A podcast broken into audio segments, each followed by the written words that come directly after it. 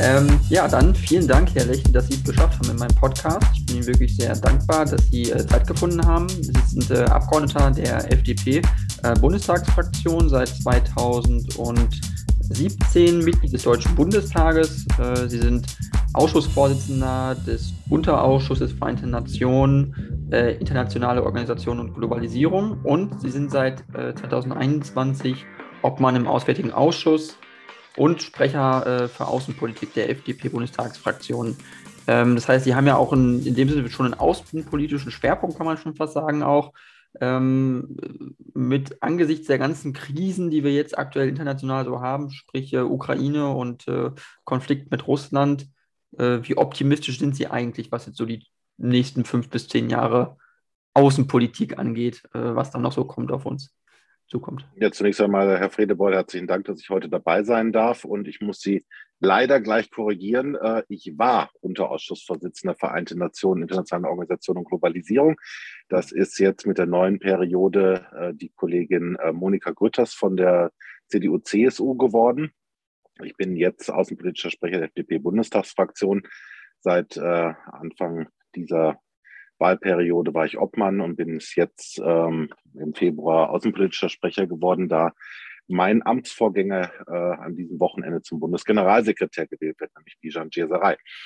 Und dementsprechend bin ich in die heiße Phase der Außenpolitik seit dem 24.02. mit dem Angriff äh, der Russischen Föderation auf die Ukraine quasi nicht ins kalte Wasser, sondern direkt ins heiße Wasser geschmissen worden. Und ähm, die nächsten Jahre werden außenpolitisch eine sehr, sehr große Herausforderung sein, weil wir viele liebgewonnene Traditionen, viele geglaubte Grundlagen der internationalen Ordnung äh, mit dem 21., äh, mit dem 24.2. verloren haben und ähm, man sich momentan wirklich neu darauf einstellen muss, wie die ähm, Außenpolitik sich in den nächsten Jahren gestaltet. Deswegen ist ihr Aus, Ihre Ausblicksfrage fünf bis zehn Jahre von heute.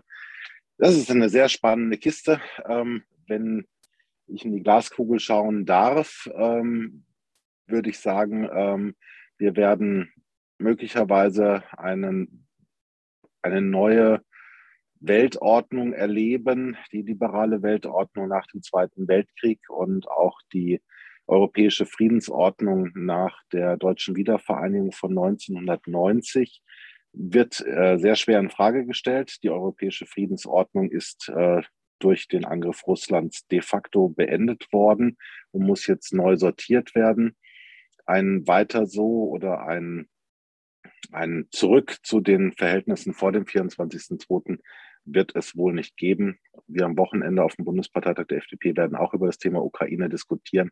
Und der Antrag äh, zeigt mir klar, ähm, dass äh, das, was ich Ihnen gerade sage, nämlich eine Zusammenarbeit mit Russland, zumindest mit Putins Russland, äh, wird es in dieser Form nicht mehr geben können.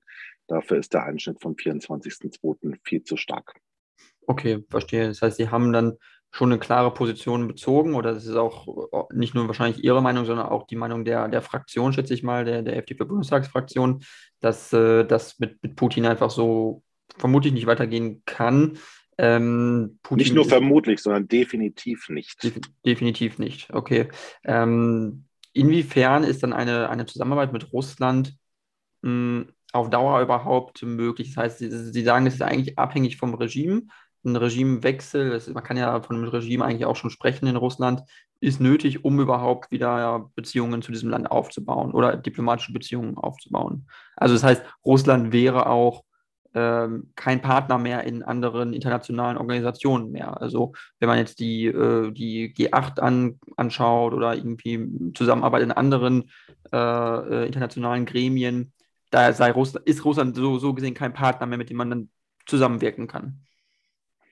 Naja, aus G8 ist Russland ja bereits ausgeschlossen worden äh, mit der äh, Frage der äh, Eroberung der Krim und ähm, der völkerrechtswidrigen Einnahme. Äh, deswegen ist es ja heutzutage nur noch G7. Ähm, das war damals schon eine Maßnahme. G20, ähm, Deutschland wird meines Erachtens nicht an G20-Sitzungen teilnehmen, ähm, auch wenn Indonesien gerade die Präsidentschaft hat, wenn Russland dort so eingeladen wird. Also auch hier äh, wird klar getrennt und Sie haben das richtig erkannt. Mit einem äh, Regime Putin wird es keine weitere Zusammenarbeit geben. Es gibt aber internationale Organisationen wie die Vereinten Nationen, äh, wo Russland äh, eine sehr wichtige Rolle spielt als ähm, einer der, der P5, also sprich einer der Vetomächte im Sicherheitsrat.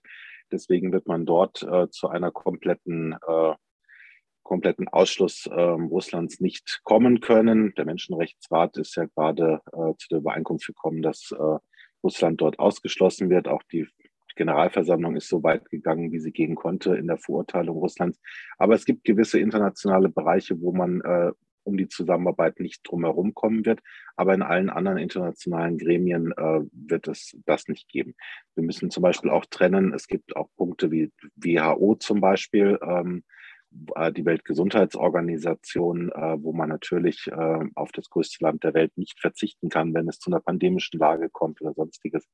Aber ähm, die wirtschaftlichen Beziehungen, die wir bisher mit Russland hatten, die intensive Energiepartnerschaft, all dies schließe ich für die Zukunft aus. Und das ist auch derzeit äh, Konsens äh, innerhalb des Bundestages, also zumindest innerhalb der äh, wichtigsten Parteien, der demokratischen Parteien. Die Ränder sehen das möglicherweise anders. Aber innerhalb der Regierung ist es Konsens, dass äh, die Zusammenarbeit mit Russland eingestellt wird. Wir suchen halt bloß momentan nach Wegen, wie wir aus der über Jahrzehnte hinweg äh, äh, wachsenden Partnerschaft mit Russland auch herauskommen. Wir waren alle nicht äh, davon überzeugt oder hatten nicht für möglich gehalten, dass Putin äh, etwas so Widerwärtiges wie den Angriff auf die Ukraine macht. Und ähm, alle Kanzler, Staatspräsident von Frankreich, Macron, alle waren ja dort und haben versucht, das abzuwenden. Das ist nicht gelungen. Jetzt müssen wir mit diesen Scherben, die uns dort äh, vor die Füße geworfen werden, worden sind, äh, entsprechend leben und müssen dafür sorgen, dass wir die Energie äh, von anderen Staaten organisieren, dass wir den Ausbau der erneuerbaren Energien in Deutschland vorantreiben und dass wir das, was wir über Jahrzehnte tatsächlich falsch gemacht haben, innerhalb äh, der nächsten Monate äh, entsprechend korrigieren und zu einer neuen Art äh, kommen äh, mit Putins Russland wird die Zusammenarbeit beendet. Und das ist der, der Hauptkasus Knaxus auch für alles Regierungshandeln momentan. Ähm, und gleichzeitig muss natürlich verhindert werden, dass der Konflikt äh, Russlands mit der Ukraine ähm, dazu führt, dass die Ukraine von der Landkarte verschwindet. Es muss für, äh, mit aller Macht vermieden werden, dass die NATO in einen möglichen dritten Weltkrieg reingezogen wird, weil nichts anderes würde passieren, wenn wir ähm, den derzeit Gott sei Dank regional begrenzten Konflikt auf Gesamteuropa ausdehnen würden. Ihre Generation, meine Generation hat Krieg in dieser Form ähm, nicht kennenlernen müssen. Und alle, die Krieg kennen, raten dringend davon ab, dass es äh, zu einer weiteren Ausdehnung kommt. Und wir haben aus der Appeasement-Politik äh, gegenüber Adolf Hitler in den 30er Jahren des letzten Jahrhunderts einiges gelernt und äh, ich habe mich immer geschichtlich interessiert und wir müssen alles dafür tun, dass wir die Ukraine in ihrem Kampf gegen Russland jetzt unterstützen.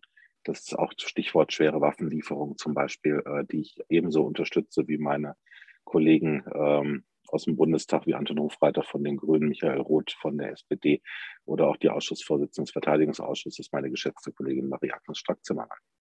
Okay, verstehe. Das heißt, Sie haben sich eindeutig positioniert. Sie sagen, äh, Waffenlieferungen, schwere Waffen, das ist auf jeden Fall was, äh, was, was Sie bewegt, was wichtig ist, was Sie sagen, dass, äh, dass der Ukraine auch wirklich helfen wird. Ähm, äh, wer ist dann, oder das ist ja aktuell auch die Debatte so ein bisschen, wer ist dann der Bremser in der aktuellen Regierung? Es wird jetzt äh, viel verwiesen auf Kanzler Scholz äh, von der SPD, dass gesagt wird, er ist derjenige, der nicht sich eindeutig positioniert, nicht eindeutig sagt, wir liefern schwere Waffen, äh, sondern er hat nur gesagt, äh, das war jetzt ein Zitat aus der Pressekonferenz von ihm, äh, Deutschland unterstützt alle Staaten, äh, die äh, schwere Waffen an die Ukraine liefern, also in dem Sinne moralisch, aber eine tatsächliche konkrete Folge daraus ist ja nicht entstanden, dass Deutschland wirklich jetzt, ähm, sage ich mal, den Schützenpanzer Marder liefert. Ähm, also das ist ja so ein, so ein, ein Thema nur gewesen. Glauben Sie, dass auch Olaf Scholz ein Bremser ist? Und, und wenn ja, woran liegt das so ein bisschen? Ähm, das ist eine kommunikative Geschichte. Ähm, wissen Sie, Staaten um uns herum, auch die USA oder Großbritannien, äh, Frankreich, Dänemark, Estland, alle, die was geliefert haben, Niederlande, ähm, die stellen sehr stark heraus, was sie geliefert haben, geben auch nicht alles bekannt, aber äh, sind in, im Marketing weitaus besser. Ich bin nicht beeindruckt davon, wie unser Kanzler das diese Woche gelöst hat, als er äh, seine Pressekonferenz gegeben hat zu dem Thema. Aber er hat sehr deutlich gemacht, dass ähm, wir im, im Rahmen der Absprache mit den Partnern Dinge auch liefern. Und da ist dann zu sagen, äh, dass ich als Abgeordneter des Bundestages in der Problematik liege, dass ich ganz genau weiß, was geliefert wurde, weil ich in der Geheimschutzstelle war und mir die Lieferlisten angeschaut habe. Also ich weiß, was die Bundeswehr an die ukrainische Armee geliefert hat. Ähm, das wird aber von der Bundesregierung in dieser Form nicht öffentlich gemacht. Das ist eine Entscheidung, die anders abläuft, als das bei den Regierungen der Staaten, die ich Ihnen vorhin genannt habe, also vor allem äh, Niederlande, Frankreich, äh, Großbritannien, USA, die machen das anders. Ich bin aber äh, aufgrund dieser Geheimschutzverpflichtung dazu verpflichtet, mich dazu nicht zu äußern. Ich kann lediglich sagen, dass unsere Lieferungen besser sind als Ihr Ruf und dass wir auch mehr geliefert haben, als öffentlich bekannt ist. Und ähm, der Punkt äh, bei schwere Waffen ist, dass wir als äh, auch Bundestagsabgeordnete, die die äh, Regierung derzeit stützen, also die, die Ampelkoalition, ja sehr wohl auch unsere Ausschussvorsitzenden, ähm, die ich ja vorhin schon benannt habe, unterstützen. Ähm, darin äh, liegt auch der, der Wunsch der Ukraine, noch schneller und noch besser äh, auch an schwere Waffenarsenale der Bundesrepublik zu gelangen. Die Bundeswehr, das ist öffentlich bekannt, ist nicht mehr in der Lage, weitere große Lieferungen vorzunehmen, weil ansonsten die Bestands, äh, der Bestand zu gering ist. Wir haben da die Friedensdividende der, äh, des Zusammenbruchs der Sowjetunion ab 91 wirklich bis zum letzten ausgereizt. Kurzes Beispiel. Ähm, war auch im Fernsehen, äh, wo General Rams gesagt hat, er war früher Panzerkommandeur der Bundeswehr er hätte, hatte 1500 Panzer unter seinem Kommando und ähm, äh, da wäre es überhaupt kein Problem gewesen, sofort 500 äh, funktionierende Panzer an die Ukraine zu liefern. Heute gibt es in der gesamten Bundeswehr noch 286, die funktionsfähig sind. Das zeigt, ähm, wie äh, stark wir in den letzten Jahren zwar in die Bundeswehr investiert haben, aber da ging es um Gebäude, da ging es um Kindergärten, da ging es um alles Mögliche, aber nicht um Waffengerät. Und ähm, es war auch in der Diskussion in der Öffentlichkeit, dass wir kaum Munition haben und solche Dinge. Und deswegen äh, ist jetzt der Weg gewählt worden, dass die Ukraine bei unserer Industrie direkt äh, bestellen kann. Das wird dann auch mit dieser einen Milliarde, die gerade die Woche im Gespräch war, dann entsprechend unterstützt. Punkt ist äh, hierbei also, wie gesagt, eine Frage der Kommunikation. Ich glaube, dass äh, auch die Bundesregierung sehr viel äh, bereits getan hat, das aber nicht auf ihre Fahnen schreiben möchte. Das kann man äh, so tun. Und gleichzeitig ähm, gibt es auch Spezialisten, die zum Beispiel, Sie haben den MADA angesprochen, äh, klipp und klar sagen, da bedarf es auch einer Ausbildung. Ich würde dazu sagen, ähm, das ist wunderbar, das verstehe ich auch, das Argument, aber da hätte man die Ausbildung ja vielleicht auch innerhalb der letzten äh, Wochen seit dem 24.02. bereits tun können und machen können wenn man äh, für dieses Gerät, was äh, die Ukraine offensichtlich haben möchte, äh, entsprechend ausgebildet sein muss. Die Idee, die ich auf die von Strack Zimmermann übrigens auch kam, dass man äh, Waffensysteme, äh, die es in Osteuropa noch gibt, aus den alten Sowjetbeständen, die dementsprechend auch der Ukraine vertraut sind, die Ukraine war ja selber eine Sowjetrepublik und auch der Armee vertraut ist, jetzt relativ rasch zu liefern und dann durch anderes Gerät, was dann wieder erst produziert wird, auch durch deutsche Waffenschmieden, auszutauschen. Äh, das begrüße ich sehr. Das sind sehr pragmatische Ansätze, äh, Ansätze, die relativ schnell zur Lösung bringen. Was man auch noch sagen muss äh, in dem Zusammenhang, Sie müssen mich stoppen, wenn ich zu lange ausführe, aber ich genieße das sehr, dass ich auch mal Gedankengänge zu Ende bringen kann, was in anderen Formaten ja nicht unbedingt möglich ist. Beim Podcast geht das einfacher. Muss man konstatieren, dass es natürlich auch eine extrem spannende Zeit insofern ist, weil Russland, äh, Putins Russland ist ja davon ausgegangen, der Kreml, dass äh, die Ukraine binnen Wochen fällt. Und nun reden wir nicht mehr von einer Umzingelung Kiews. Dort hat, hat man sich zurückgezogen. Man bezieht sich jetzt eher auf die Ostukraine. Das sind erste Indizien dafür, dass dieser Krieg noch sehr, sehr lange dauern wird. Das heißt, die Unterstützung des Westens, die Verteidigung der Freiheit innerhalb der Ukraine ähm, wird keine kurzfristige sein, sondern es wird eine längerfristige äh, Sache werden. Äh, deswegen sind Waffenlieferungen natürlich ähm, sehr, sehr nötig, da äh, die Waffen auf Seiten Russlands eher unbegrenzt sind, als das auf Seiten äh, der Ukraine der Fall ist. Die Ukraine hat eine klassische Verteidigungsarmee mit 200.000 Mann und ähm, hatte auch in den letzten drei Jahrzehnten vermutlich mit ihrem Geld anderes zu tun, als äh, großartig Waffen zu kaufen. Und dementsprechend ist es jetzt auch an uns, da sie die Freiheit äh, und auch die Werteordnung Europas äh, verteidigen, äh, dann entsprechend äh, mit allem Gerät, was wir liefern können, auch zu unterstützen. Ähm, und das bedeutet dann auch Ausbildung, ähm, wenn das äh, zeitlich äh, dann hinhaut. Wie gesagt, ich hätte das schon früher gemacht, aber man ist nach äh, gewissen Zeiten dann halt auch immer schlauer. Mhm. Okay, verstehe. Ähm, das heißt, ich möchte kurz auf einen Punkt eingehen, weil Sie haben gesagt, äh, die Ukraine ist eine klassische Verteidigungs- oder hat eine klassische Verteidigungsarmee. Das heißt, äh, begrenzte Soldaten auch, eine begrenzte Anzahl an Soldaten. Ähm, wenn man jetzt mal die Unterstützung durch den, durch den Westen nimmt, auch durch, durch, durch Waffenlieferungen, das heißt, Sie sagen, der Konflikt kann auch lange andauern. Der dauert vermutlich noch Jahre vielleicht.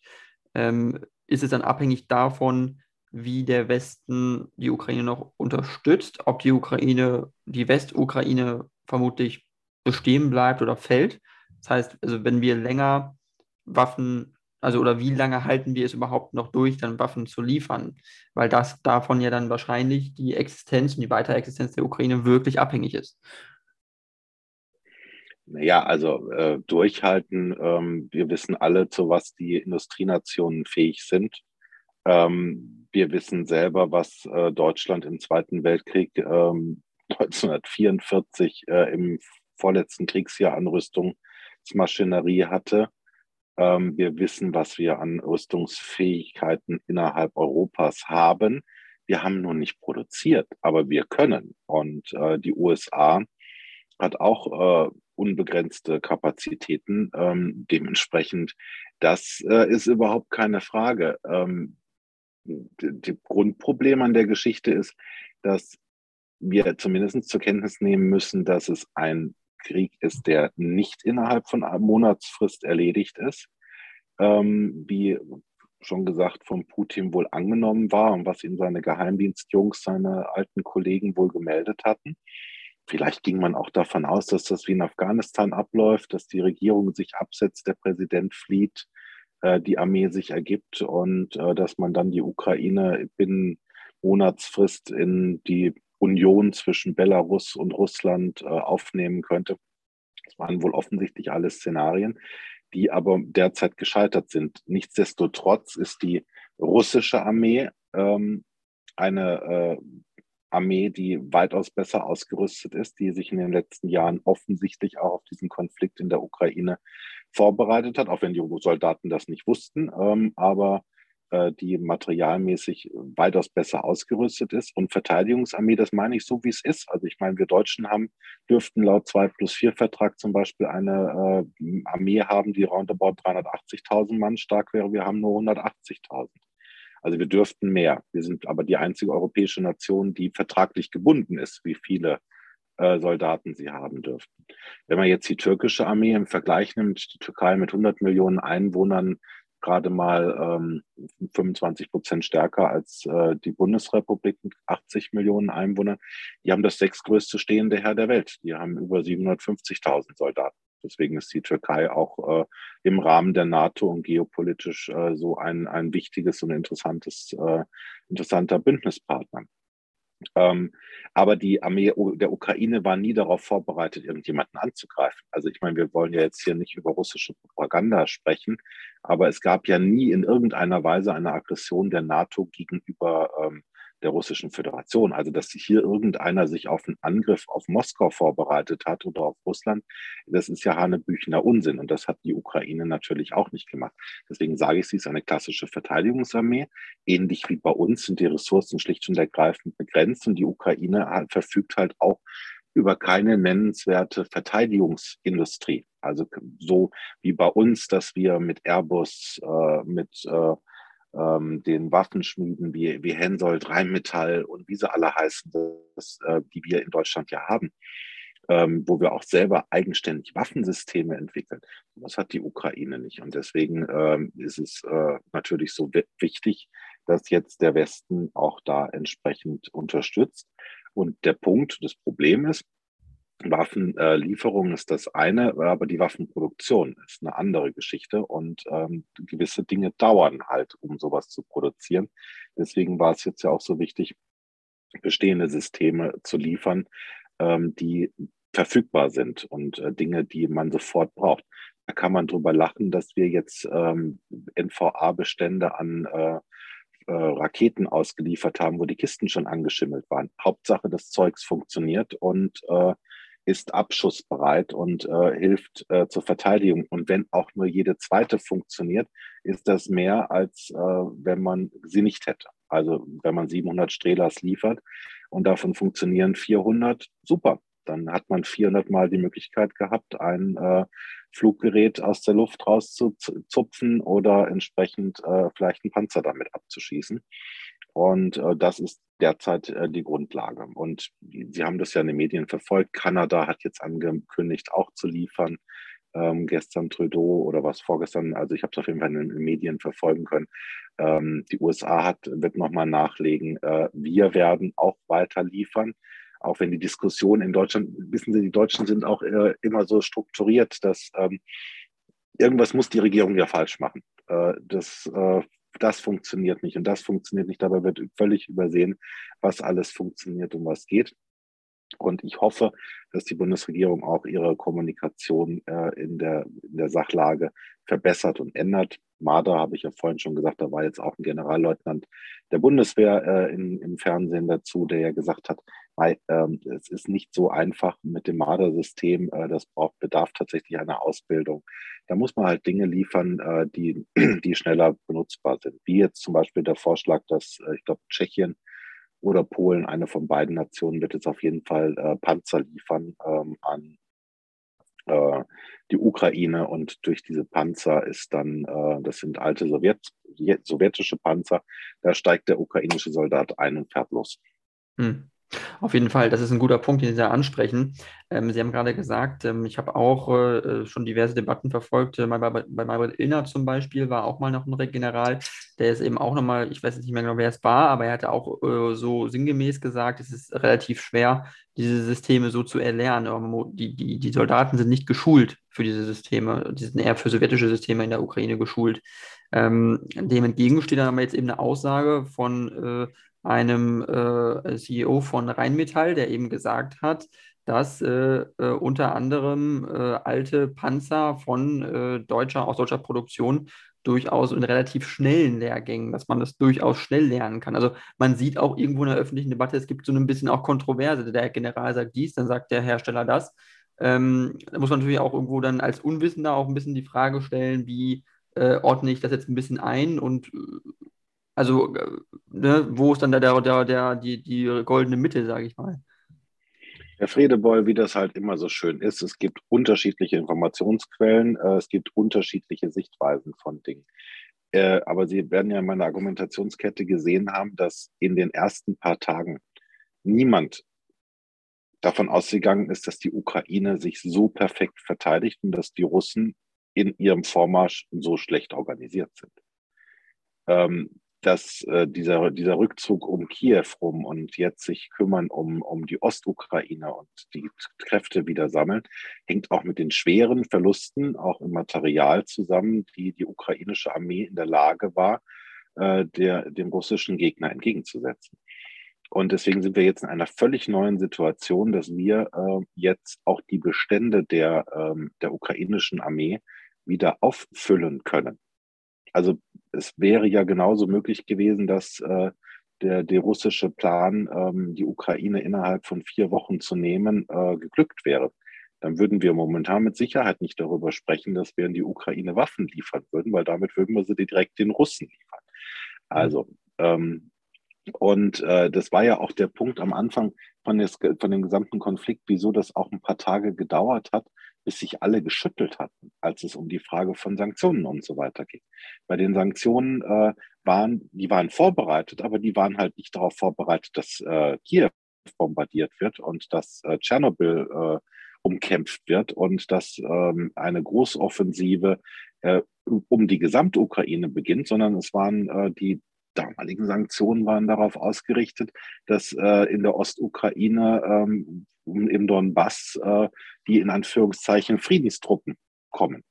Das heißt, es ist auch grundsätzlich eine Situationsänderung da, äh, in der, auch der Bewertung der ganzen äh, Sache. Und äh, natürlich ist es möglich, jetzt auch ukrainische Soldaten an den Waffensystemen auszubilden. Und dann kann man sie auch liefern. Ähm, trotz allem bleibt zum jetzigen Zeitpunkt, auch wo es um die Frage der, der neuen Offensive jetzt Russlands auch in der Ostukraine ging, die schrecklichsten Bilder aus, aus Mariupol, äh, wo es ja unterschiedliche Aussagen gibt, ob eingenommen oder nicht. Ähm, da geht es jetzt natürlich auch darum, dass man bei einer möglichen Feldschlacht auch Panzer brauchen kann. Vorher bei einer, bei einer Schlacht um Kiew, hätten sie keine Panzer gebraucht, weil äh, Panzer sind nichts äh, für den Kampf innerhalb von der Stadt, sondern äh, Panzer sind etwas für die, für die Feldschlacht.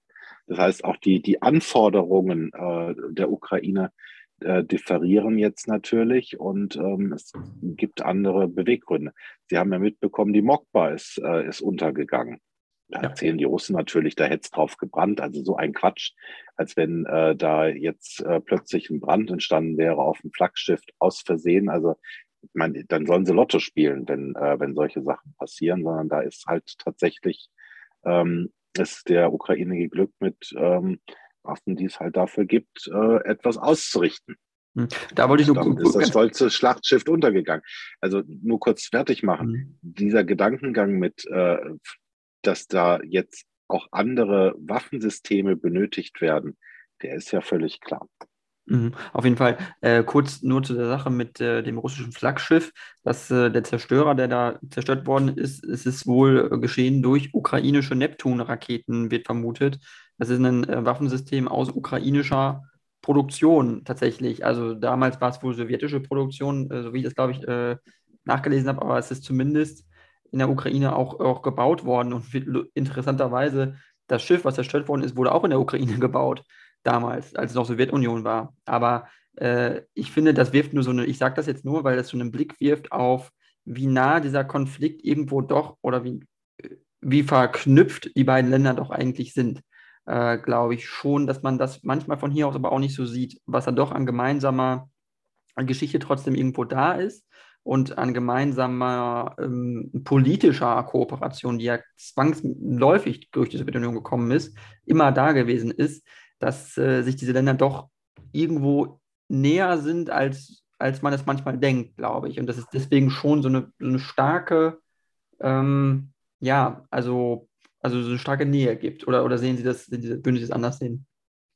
Ja, natürlich nicht. Ich meine, äh, dass die, die gemeinsame Geschichte Osteuropas, also Putin mit seinen Aussagen, die er da äh, trifft, da steckt natürlich überall ein Körnchen Wahrheit drin. Das ist ja völlig klar.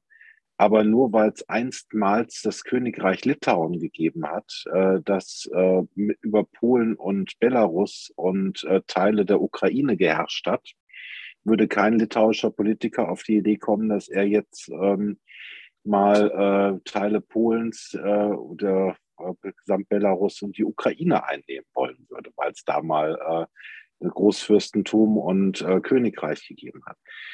Dementsprechend Selbstverständlich haben sie eine sehr lange gemeinsame Geschichte, äh, die Ukraine, die Kiewer Russ, die Russland den Namen gegeben hat, ist tatsächlich existent gewesen. Aber da reden wir von Zeiten vor Ivan dem Schrecklichen. Also ähm, da sind wir 1490 und noch weiter davor. Also wir reden da vom 15. Jahrhundert. Ähm, in Deutschland kommt ja auch keiner auf die Idee, dass das Heilige Römische Reich deutscher Nation äh, von Karl den Großen äh, wieder aktivieren oder was viel besser gewesen wäre von Friedrich II., dem letzten Staufer, der 1250 seinen letzten Schnapper gemacht hat. Der, da, da wäre dann äh, sogar Sizilien plötzlich wieder Teil des Heiligen Römischen Reiches Deutschlands.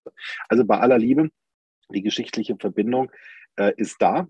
logisch, ähm, aber die ist auch gemeinsam eigentlich äh, im Budapester Memorandum zum Beispiel festgestellt worden, als sie damals drittgrößte Atommacht der Welt ihre Atomwaffen an äh, die äh, zweitgrößte Atommacht der Welt, nämlich äh, Russland, zurückgegeben hat. Die Ukraine war nach dem Zusammenbruch der Sowjetunion die drittgrößte Atommacht der Welt, vor allen anderen. Und äh, wir haben damals sogar mitgeholfen, die Atomwaffen, also als Deutschland, in der Ukraine wieder abzuschrauben und äh, an Russland äh, zurückzugeben. Dafür hat Russland 1994 einen völkerrechtlichen Vertrag, den sogenannten Budapester Memorandum, der gesamten Ukraine inklusive der Krim, die ja erst in den 60er Jahren äh, durch Khrushchev an äh, die Ukraine angegliedert wurde, einstmals erobert von Katharina der Großen äh, und dem Osmanischen Reich abgetrotzt. Dann könnte also auch Erdogan jetzt plötzlich sagen, die Krim gehört eigentlich mir. Die habe ich mal besessen, also beziehungsweise meine Vorgänger im Sultanat. Mhm. Äh, und dann, also dieser ganze geschichtliche Sache, das stimmt schon, dass es eine sehr starke Verbindung gibt. Deswegen können ja auch viele Ukrainer Russisch. Aber ähm, es ist auch genauso Fakt, dass äh, in den 30er Jahren äh, des 20. Jahrhunderts, bevor die Nazis äh, dann unterwegs waren und die Ukraine gebeutelt haben, Stalin Millionen Menschen hat verhungern lassen in der Ukraine, obwohl es die Kornkammer äh, immer schon war. Nicht ohne, äh, ohne Grund hat äh, die Ukraine ja heutzutage 8% Anteil am Weltweizenaufkommen, am gesamten Weltaufkommen und ist einer der wichtigsten Exporteure für Nordafrika, für die arabische Welt, was übrigens auch eine bittere Katastrophe werden kann für die Nahrungsmittelsicherheit. Aber das wäre ein anderes Thema äh, der Welt, äh, wenn dieser Krieg jetzt nicht rasch beendet werden kann. Was aber auf meiner Sichtweise eigentlich nur diplomatisch möglich ist. Aber ich sehe bei, bei Russland da gerade keine äh, Bewegung. Und äh, die geschichtliche Ver Verbundenheit ist, ist ohne Frage da. Ähm, aber es sind ja oft auch Brüder gewesen, die sich gegenseitig bekriegt haben. Wenn man überlegt, Frankreich hat den Namen aus, aus dem alten Frankenreich äh, Karls des Großen, des Vaters von Europa. Die Angelsachsen ist auch ein germanisches Volk. Also wenn man es auf der Basis absieht, hätte es niemals Krieg äh, zwischen Deutschland und Frankreich geben dürfen, was wir aber innerhalb alleine von 70 Jahren dreimal gemacht haben. 1870, 71, 1914 bis 18 und 1939 bis 45. Dementsprechend bleibt es dabei, dass was Russland dort gerade treibt, was Putin dort macht. Was Putin dort macht, ist, ist völlig daneben und diese geschichtlichen Begründungen, die er da anführt, wo er ja auch über eine Stunde schon fast wie Adolf Hitler ähm, sich hingesetzt hat und da eine Stunde lang drüber fabuliert hat und alle durften dazuhören, das ist alles wahrer Unsinn und Quatsch. Und natürlich Waffensysteme und so weiter. Deswegen haben die Ukrainer ja so viele sowjetische äh, alte äh, Waffensysteme, genauso wie Russland ja auch, weil sie ja Teil der Sowjetunion waren. Ähm, beide Sowjetrepubliken, das gilt übrigens für die baltischen Staaten auch. Auch alle drei Sowjetrepubliken gewesen, damit auch Rechtsnachfolger der Sowjetunion. Und äh, die haben sich dazu entschlossen, der EU und der NATO beizutreten. Und das hat man äh, der Ukraine verwehrt, äh, was dann auch ein Fehler gewesen ist, als man 2008 die Ukraine nicht in die NATO hat beitreten lassen. Damals war die Entscheidung richtig, völlig korrekt und auch äh, richtig herbeigeleitet, aber mit dem Wissen von heute war es halt ein Fehler. Okay, weil das ist ein guter Punkt, da würde ich mich gerne nochmal einhaken, weil da ja auch ein bisschen die Meinungen auseinandergehen äh, in, bei Politikern auch grundsätzlich in der Welt, die sagen, war es richtig, äh, die Ukraine damals nicht in die NATO aufzunehmen? Äh, Angela Merkel war ja damals auch Kanzlerin und sie hatte das damals auch mit unterstützt und sie hat gesagt, äh, sie möchte das nicht. Sie möchte nicht, dass die Ukraine in die NATO aufgenommen wird. Und ähm, ich glaube, also viele westliche Staaten haben das halt so gesehen, weil sie wussten, wie sehr es Russland unter Druck setzen kann, sobald die Ukraine in die NATO aufgenommen werden würde. Ähm, also die Gefahr bestand vielleicht schon damals irgendwo vor einer Eskalation eines Konfliktes, hätte man das getan. Ähm, und dann ist jetzt wiederum die Frage, äh, die Ukraine ist ja nicht Teil eines westlichen Bündnisses, weder der EU noch der NATO. Äh, äh, also in dem Sinne dann ziemlich, äh, also ziemlich zwischen den, sage ich mal, Interessensblöcken sozusagen irgendwo dazwischen. Ähm, aber kann man sagen, dass der Westen, also ich will es mal nur so ganz neutral formulieren, äh, über die Jahre hinweg äh, Russland irgendeinen Grund gegeben hätte, dass äh, äh, sich Russland jetzt dadurch bedroht fühlt durch, durch, durch westlichen Einfluss in der Ukraine. Also dass wir peu à peu so eine Westbindung der Ukraine vorangetrieben haben, wie wir es jetzt im, im, im wie ja mit Montenegro machen. Montenegro ist Mitglied der NATO mittlerweile ähm, und, und andere Staaten im, äh, im, äh, im, in Südosteuropa äh, wollen ja auch in die EU und die führen Beitrittsgespräche und so weiter. Also äh, sind das alles so Punkte, wo man nur mal äh, ganz neutral sagen muss, äh, inwiefern der Westen seine Interessen natürlich auch in diesen Ländern mehr und mehr ausbaut und mehr und mehr Einfluss nimmt und dies Russland als Affront sehen könnte. Diplomatisch, ob man es nun diplomatisch nur so sieht oder auch äh, sogar militärisch. Also, weil die EU ist ja jetzt kein militärisches Bündnis, in dem sondern eher wirtschaftlich und politisch. Ähm, die NATO ist ja wirklich das, was, was militärisch gewesen wäre. Aber nur, nur neutral betrachtet, hat der Westen irgendwo mal Fehler gemacht, wo man sagen könnte, das kann man wenigstens Russland zugute halten? Ähm, ja, wie, also wie sehen Sie das? Gut, dass wir gesagt haben, wir machen eine Stunde und nicht nur eine halbe Stunde, weil das dauert. Ähm, weil da ist sehr, sehr viel, ähm, sind sehr viele Sachen im, im, Umlauf, die, die teilweise stimmen und teilweise halt schlicht und ergreifend Hanebüchener Unsinn sind. Die, die berühmte NATO-Osterweiterung, und da fangen wir an mit der deutschen Wiedervereinigung und der Frage der Zustimmung ähm, der Sowjetführung damals äh, Michael Gorbatschow bei dem berühmten Kaukasus-Happening ähm, zwischen ihm und äh, Kanzler Kohl und den beiden Außenministern Eduard Shevardnadze und Hans-Dietrich Genscher. Da wurde äh, drum gerungen, ob die fünf neuen Bundesländer, die dann entstanden sind, im Beitrittsrahmen vom 3. Oktober 1990 in der deutschen Einheit dann auch Teil der NATO werden würden ähm, weil Westdeutschland ja Teil der NATO war, DDR Teil des Warschauer Paktes, der damals übrigens noch voll bestand.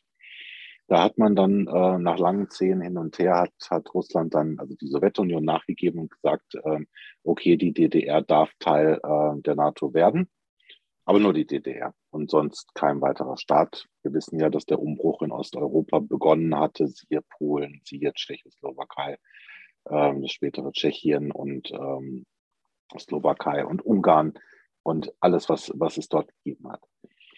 Dennoch äh, gibt es bis heute keinen NATO-Stützpunkt auf, äh, äh, auf, auf dem Gelände der DDR, weil das damals ausgeschlossen wurde. Dann die weiteren äh, Schritte äh, nach der deutschen Wiedervereinigung war ja dann, dass die Sowjetunion im Juni 91 zusammengebrochen ist, dass also die ehemaligen Versprechensnehmer äh, nicht mehr da waren und dass dann eine komplette Neuordnung Europas stattgefunden hat. Siehe ähm, die Trennung der Tschechoslowakei in Tschechien und Slowakei, äh, der Zusammenbruch äh, Jugoslawiens, äh, die dann folgenden Balkankriege, die dazu geführt haben, dass Jugoslawien heute in Slowenien, Bosnien-Herzegowina, Kroatien, äh, Serbien, äh, Montenegro, Kosovo und wie sie alle heißen, aufgespalten sind. Und äh, dann kam es äh, 1994 ja zum Budapester Memorandum, wo dann, nachdem die Gemeinschaft unabhängiger Staaten gebildet wurde und äh, die Sowjetrepubliken ähm, die UdSSR verlassen haben und eigenständig geworden sind, gab es dann dieses Budapester Memorandum, in dem nicht nur die nationale Integrität festgelegt wurde, sondern Russland völkerrechtlich der Ukraine zugesichert hat, dass sie Bündnisfreiheit hat. Also die Ukraine darf selber bestimmen, ob sie mit Russland in den Sandkasten gehen wollte oder ob sie mit äh, der Europäischen Union, die es damals ja auch noch nicht gegeben hat, ähm, sondern das war ja noch Zeiten der Europäischen Gemeinschaft, ob sie da eines Tages dran teilhaben wollen würde.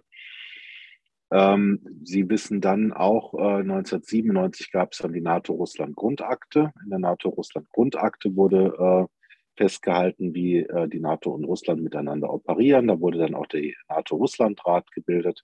Und bei allen Erweiterungsrunden war Russland immer mit dabei, wenn es darum ging, ob Polen, Tschechien und wie sie alle heißen, ähm, brauche ich ja nicht immer wieder alle aufzuzählen, dann entsprechend aufgenommen worden sind. Übrigens Montenegro äh, auch als letzter Staat, der in die NATO aufgenommen wurde, gehört damit dazu. Tschechien, äh, Schweden und ähm, Entschuldigung und Finnland haben ähm, geschichtsbedingt äh, immer die Neutralität gewahrt. Äh, da geht, müsste man dann ins Spezielle gehen bei Finnland. Äh, ja der Sowjetunion auch äh, mal einen Winter lang getrotzt hat und es geschafft hat, äh, mit einer ganz kleinen Armee äh, Russland davon abzuhalten, bei ihnen, also UdSSR abzuhalten, äh, bei ihnen einzumarschieren. Aber äh, Finnland sah ja war früher größer aus, als es heute aussieht. Das ist dann im zweiten Teil des Krieges nicht mehr gelungen.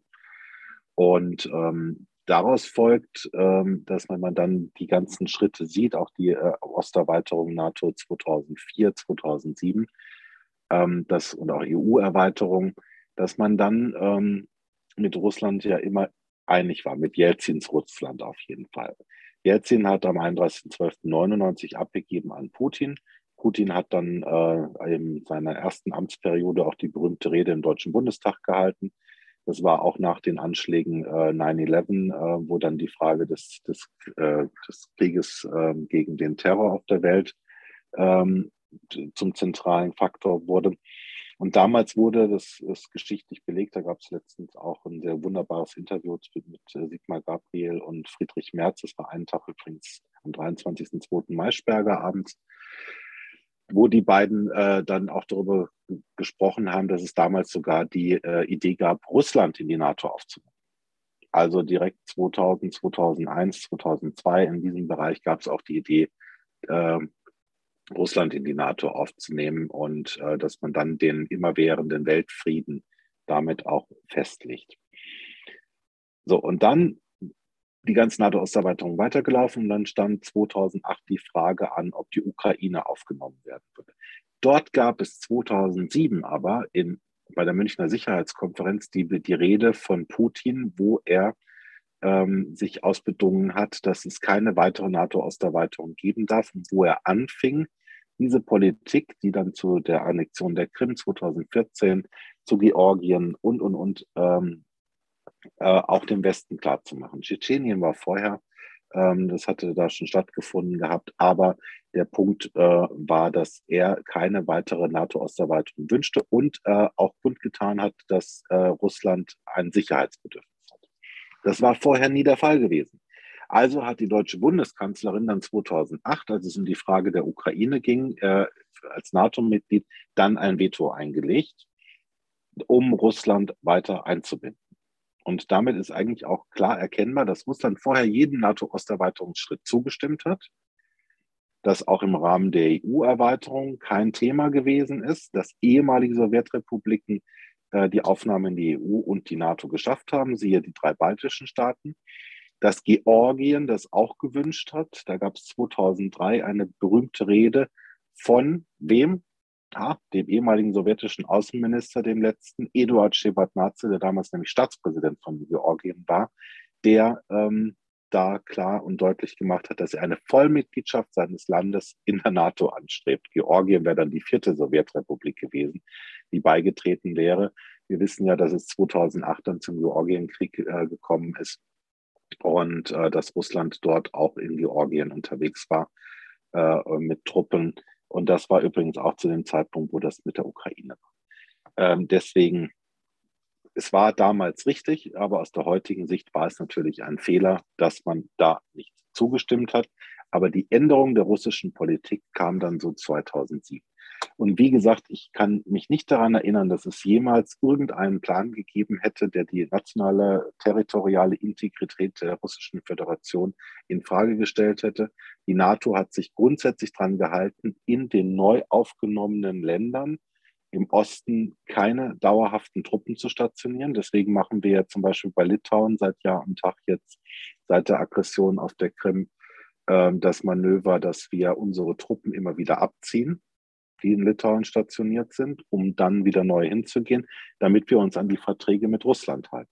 Also der Westen, die NATO, hat sich an alle ihre Verpflichtungen gegenüber Russland gehalten und alles andere, was da immer wieder kolportiert wird, ist äh, aus dem Reich des Märchens äh, und ist auch vor allem aus dem Reich der Putin-Versteher, ähm, weil die Leute einfach nicht begriffen haben, ähm, dass äh, es dazwischen andere Politik gegeben hat und dass äh, es auch NATO-Nachfolger, also äh, Sowjetrepublik-Nachfolgerstaaten waren, die das halt schlicht und ergreifend anders gesehen haben und ihr Heil darin gesucht haben, im Westen integriert zu werden. Und falls jetzt dann auch noch äh, die Sowjetunion, also die, die, die russische Föderation, äh, jetzt ihre Partnerschaft mit China äh, weiter ausbaut, dann war das vermutlich auch die einzige historische Chance, die diese Länder wie äh, Litauen, Lettland und Estland hatten, um sich dem Westen anzuschließen. Das wird übrigens auch äh, die, die nächste Bruchstelle werden.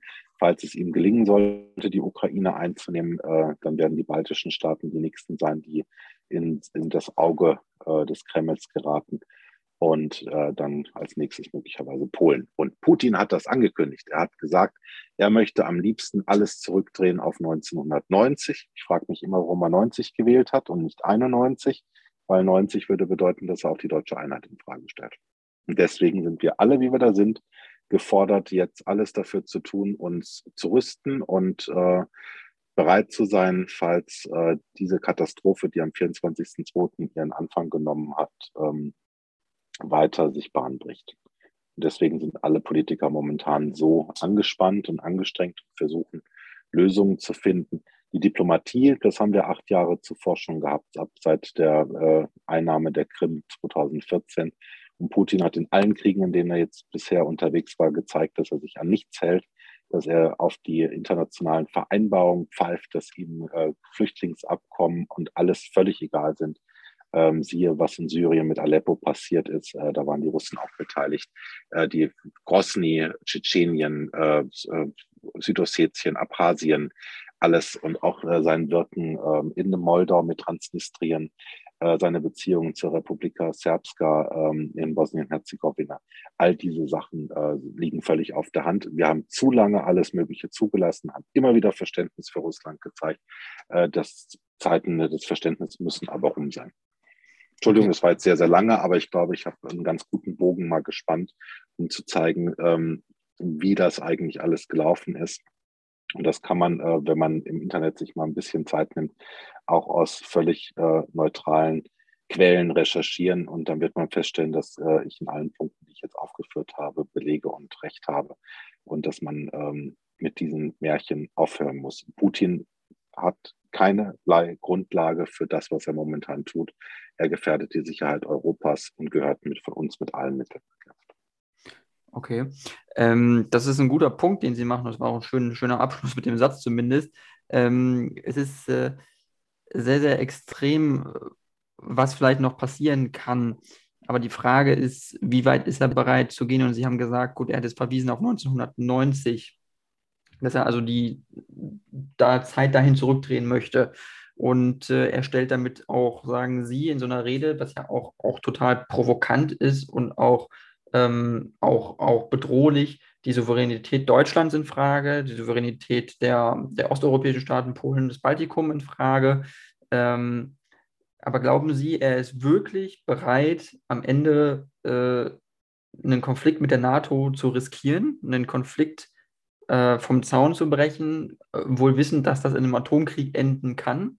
Meinen Sie, er ist wirklich so, so rücksichtslos und so machtbesessen und, äh, und am Ende äh, hat er keine Angst äh, vorm Tod, weil er hat mir nur, ich habe nur einmal ihn im Interview gesehen, wo er gesagt hatte, ähm, ein Atomkrieg, ein globaler Atom Atomkrieg ist eine Katastrophe, hat er gesagt.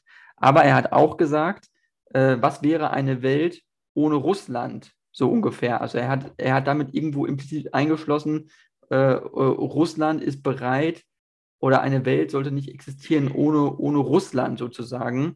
Und dass er das bereit wäre, in Kauf zu nehmen, wenn es einen total globalen atomaren Krieg gäbe, äh, dass das dann zwar schrecklich sei, aber äh, die Welt ohne Russland auch nicht kein Recht hätte zu existieren. So ungefähr hat er das damit so formuliert. Dieses, dieses, die Welt kann nichts gegen Russland machen. So, so wollte er es, glaube ich, raus, rausschreiben. Und ähm, also meine Frage ist nur, wie weit ist dieser Mann wirklich bereit zu gehen? Ist der so bereit, alles aufs Spiel zu setzen? Weil das ist ja wirklich die, die Frage dann.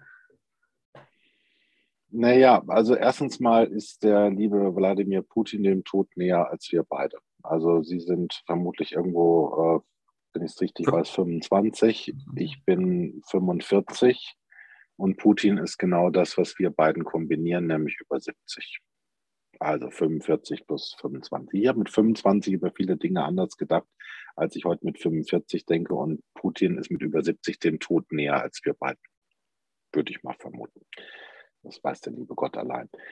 Äh, Russland ist das größte Land der Welt und Sie haben vorhin äh, nach den Fehlern der Vergangenheit gefragt. Ähm, da ich, könnte ich einen des Westens auf jeden Fall benennen. Das war Barack Obama, als er von Russland als Regionalmacht gesprochen hat und den Status Großmacht äh, de facto Russland aberkannt hat. Das war ein Fehler der westlichen Welt, den hätte man damals nicht machen dürfen. Russland ist äh, das rohstoffreichste Land der Welt. Ähm, es ist ähm, sehr bedauerlich, dass künftig dann die, die Rohstoffe vermutlich zum einzigen verbliebenen Partner China übergehen werden. Ähm, und dass die beiden dann eine Partnerschaft eingehen, die auch äh, für Indien eigentlich äh, mehr als inakzeptabel sein dürfte. Deswegen verstehe ich momentan noch nicht so ganz, dass Indien ähm, Russlands Vorgehen zumindest nicht äh, hart verurteilt. China tut dies nicht, weil es im Vorfeld mit China abgesprochen war. Bloß war China meines Erachtens, also Xi Jinping und Putins Treffen vor der Olympiade, vor dem Einmarsch in der Ukraine, ähm, da wird darüber gesprochen worden sein. Und es sind Autokraten. Bei Autokraten äh, hofft man immer, dass das, was sie öffentlich erklären, am Ende nicht so umgesetzt wird oder wenn dann in abgeschwächter Form kommt. Bei Putin müssen wir mittlerweile konstatieren, dass er alles, was er ankündigt, auch irgendwann macht. Das äh, hätte man nicht für möglich gehalten, aber er erzählt leider keine Märchen, sondern er ist offensichtlich selbstgläubig und glaubt an das, was er sagt. Das ist auch eine fürchterliche Erkenntnis, weil er sehr viele Sachen gesagt hat, die nicht gut gewesen sind. Ähm, dementsprechend äh, ist aber die Reaktion des Westens äh, sehr überraschend. Ähm, also China hat die ganze Sache äh, anfangs sehr ähm, immer sich enthalten und gesagt, ja, sie, also sie nennen das keine, kein, kein Angriff oder Invasion. Ähm, sie wollen erstmal abwarten und äh, mussten aber dann beobachten, dass das nicht innerhalb von ein paar Wochen erledigt ist, sondern dass sich jetzt das zu einer mittleren Krise ausweitet. Das entspricht natürlich dann auch nicht den Plänen ähm, mit den Eisenbahnstrecken, die es durch Russland der Ukraine nach Europa gibt. Ähm, die uh, One Belt One Road Initiative ist dadurch in Gefahr aus chinesischer Sicht. Ähm, Putin ist wohl davon ausgegangen, dass verschiedene NATO-Partner anders reagieren, dass äh, möglicherweise die USA sagen, das sei ein rein europäisches Problem, dass sie sich nicht einbringen. Da können wir übrigens der, der dankbar sein, ohne Ende, an welche Macht wir auch immer glauben, dass die Amerikaner sich dazu entschieden haben, äh, in dieser Periode Joe Biden im Oval Office sitzen zu haben und nicht Donald Trump. Und es möge Gott auch verhüten, dass er beim nächsten Mal wiedergewählt wird.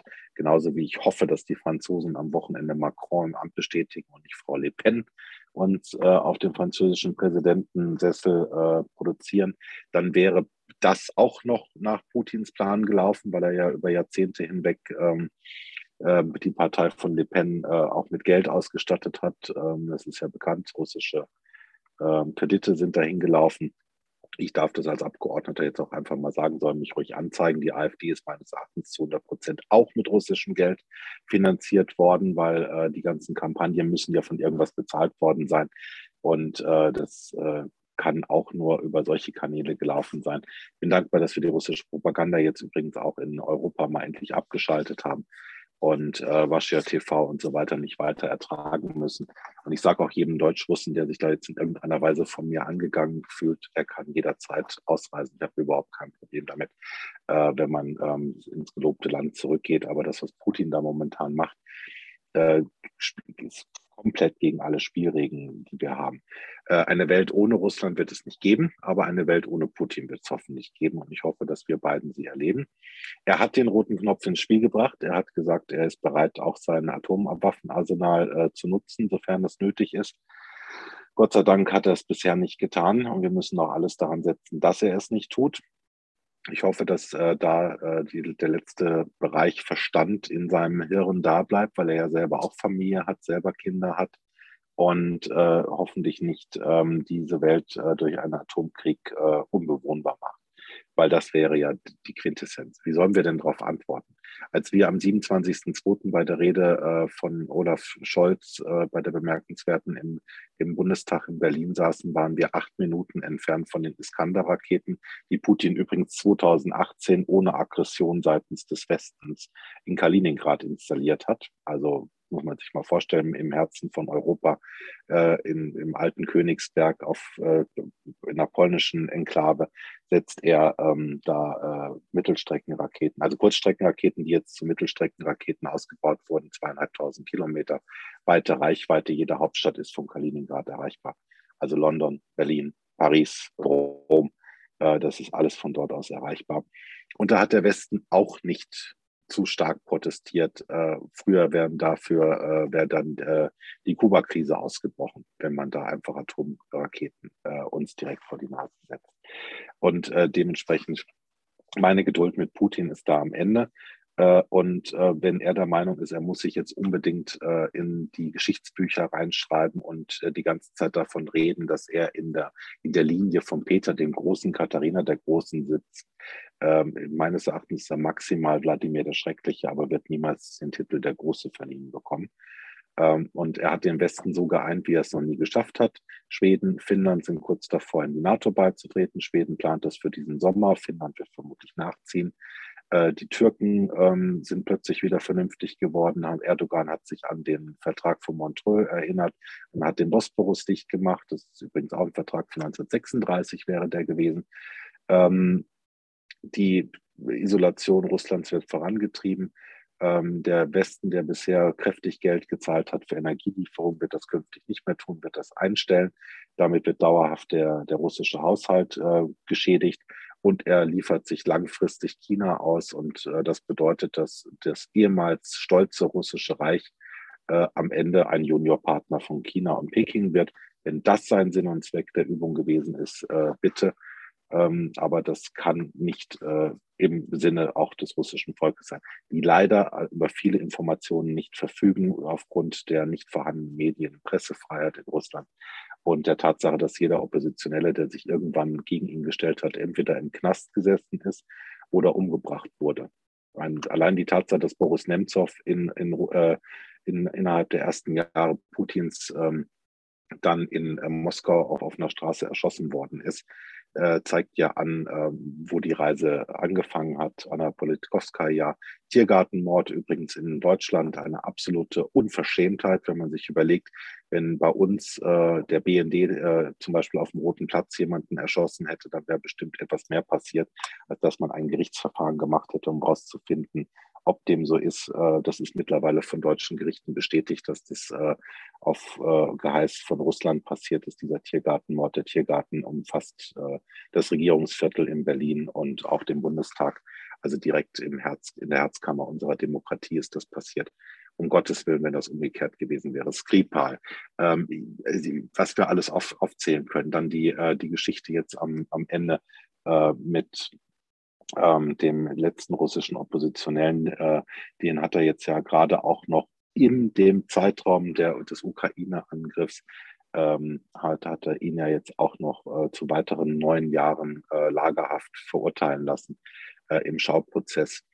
Es ist alles so unwürdig, was da passiert ist. Und man muss einfach zur Kenntnis nehmen, dass Russland nie von der Landkarte verschwinden wird. Dafür ist es einfach ein großes, mächtiges und stolzes Land aber hat einen Führer, der momentan völlig durchgedreht ist. Und wir müssen hoffen, dass er den roten Knopf nicht drückt. Wenn er das tut, gnade uns allen.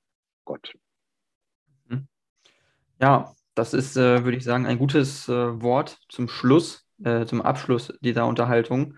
Ähm, ich danke Ihnen wirklich sehr, Herr Lechte, dass Sie Zeit gefunden haben äh, für die ganzen Ausführungen. Es war wirklich sehr informativ. Hat, äh, glaube ich, allen Zuhörern auch sehr viel weitergeholfen, um in der wirklichen Tiefe auch mal da einzusteigen äh, bei diesen Themen. Ähm, wenn Sie möchten, noch kurz zum Abschluss, äh, wenn Sie auf irgendwas hinweisen möchten, auf sich oder auf einen Wahlkampf, der ansteht, können Sie das jetzt gerne noch tun. Äh, die Zeit ist Ihnen dann hier noch da und ähm, genau, ich danke schon mal vorab für die Unterhaltung. Ja, ich bin liberaler FDP-Politiker. Äh, es gibt momentan Wahlkampf in Nordrhein-Westfalen. Die wählen ja auch ähm, Mitte Mai und Schleswig-Holstein ich wähle seit 1998, seitdem ich wählen darf, äh, FDP und kann es jedem anderen auch nur empfehlen. Und ansonsten äh, bin ich jederzeit erreichbar für jeden, wie auch jeder andere Bundestagsabgeordnete unter ulrichpunklechte.bundestag.de. Sprich, man nehme den Vornamen, einen Punkt, den Nachnamen bundestag.de. Dann kann man auch direkt zu jedem Abgeordneten Kontakt aufnehmen. Bitte aber nicht nutzen für übliche Ketten und Serien, E-Mails, äh, wo man äh, ständig bekommt, äh, das ist nicht Sinn und Zweck der Übung, aber wenn man was hat, äh, wo man Hilfe braucht oder so, da ist man für da, dafür ist man gewählt, dafür ist man Volksvertreter. Und ich danke Ihnen herzlich, äh, dass ich heute bei Ihnen sein durfte, dass wir so angenehm, äh, ruhig und sachlich über die ganzen Themen diskutieren konnten. Und ich hoffe, dass ich Ihnen, Ihren Zuhörern einen gewissen Einblick und auch, ein bisschen ähm, Informationen habe geben können, die Sie vielleicht in der Dichte noch nicht hatten oder aber in der Konstellation noch nicht gehört hatten. Das wäre mir eine große Freude. Und äh, ich freue mich auf den Link, dass ich meinen eigenen Worten selber vielleicht noch mal irgendwann lauschen kann. Ähm, und sei es nur zum Einschlafen. Das, das auf jeden Fall. heute niemanden eingeschläfert, sondern selber äh, Ihnen eine gute Stunde genießen. Vielen Dank. Die Möglichkeit wird es bestimmt geben, auf jeden Fall. Okay, super. Vielen Dank.